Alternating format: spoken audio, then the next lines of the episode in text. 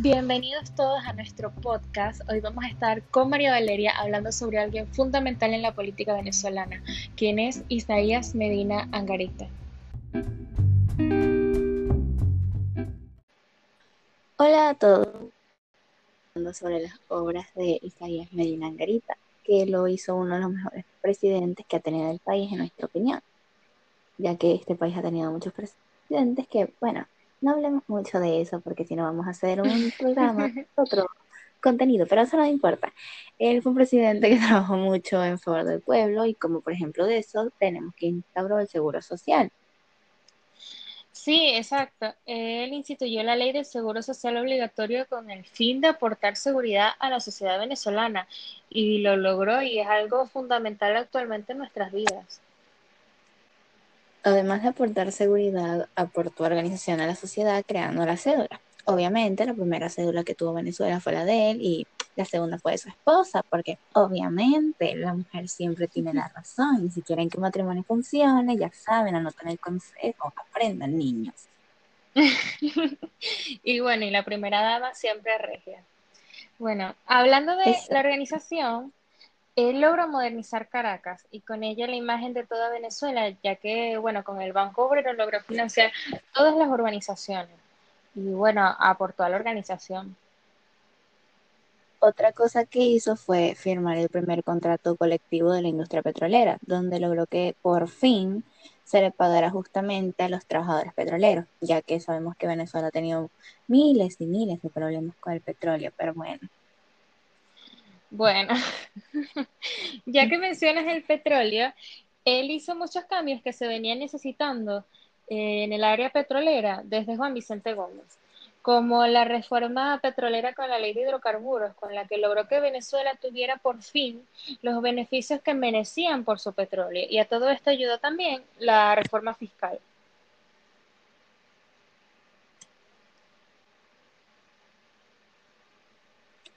Eh, sí, y también tenemos la reforma fiscal, donde logró que la ley de impuestos sobre la renta que hacía que los impuestos dependieran de, la, de sus ingresos, que si nos podemos a pensar, no es la realidad de hoy en día. Así que es muy... es cosa de que te notas que hay unas cosas que eran muy buenas que ahora ya no están, pero bueno.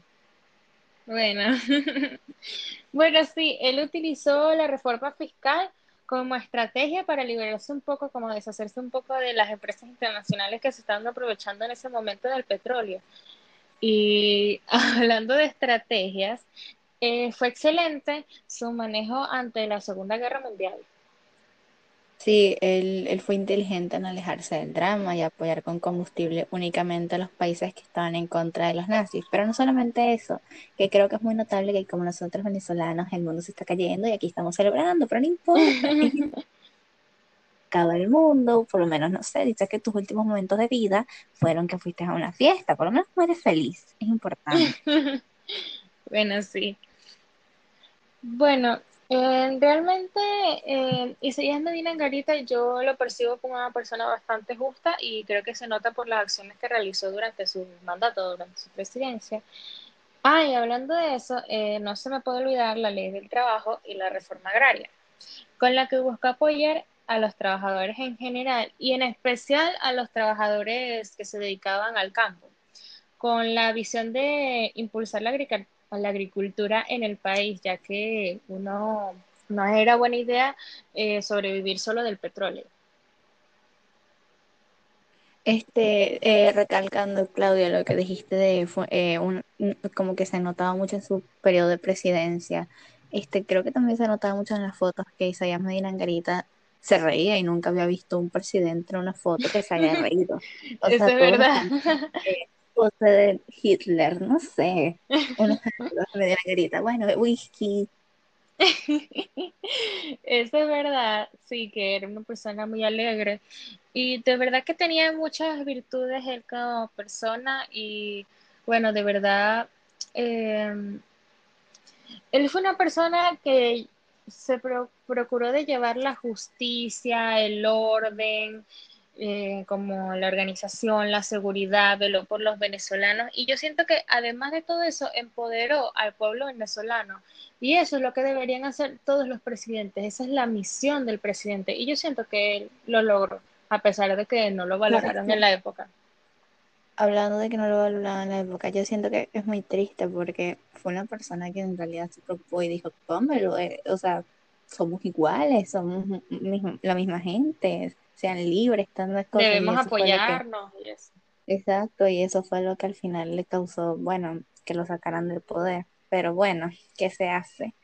Me, eh, también es muy triste porque después se murió muy joven y, y, solamente lo dejaron entrar a Venezuela porque, de paso lo exiliaron, solamente lo dejaron entrar a Venezuela porque ya se estaba muriendo y no iba a hacer nada. Y después, de muchos años después, desenterraron sus huesos, lo que es mórbido y asqueroso. Y bueno, en serio, la gente no sé qué cerebro tiene. Sí, sí. que tiene. Sí, es verdad. Bueno, pero de verdad que viendo todo lo que él hizo, todas sus obras, su legado, él es una persona admirable y, y es una persona que, o sea, bueno, un presidente memorable para Venezuela, muy importante fundamental. Eh, él cambió todo, lo cambió. A pesar de que, bueno, se siguió un poco yendo en la misma línea que siempre, él dio un cambio, le dio a Venezuela algo diferente, al menos durante un tiempo. Y sabes que también creo que deberíamos como que recalcar o no sé, este, recordar o reflexionar sobre eso, porque nosotras no tuvimos la ventaja o la bendición de nacer. Bueno, tampoco es que esos tiempos eran mejores, pero por lo menos estaban bueno. mejores que ahorita, en algunos sentidos. Em, no pudimos apreciar de eso y en la época que estamos viendo ahora, en general, es como que ves eso y es como que, bueno, esa gente no apreció nada o no apreciamos nada y es como que ponte a pensar todo eso y bueno, bueno, pero yo creo que, bueno, nunca es tarde para valorar. Y bueno, como ya lo oyeron en este podcast, nunca es tarde para valorar. Así que ya con todo lo que les dijimos de todas las obras, de todo el legado de Isaías Medina en Garita, ya saben, valoren a Isaías Medina en Garita. Bueno, muchas gracias por escucharnos. Por favor. Sí, recuérdenlo. Y hasta el próximo episodio. Chao. Chao, ya está.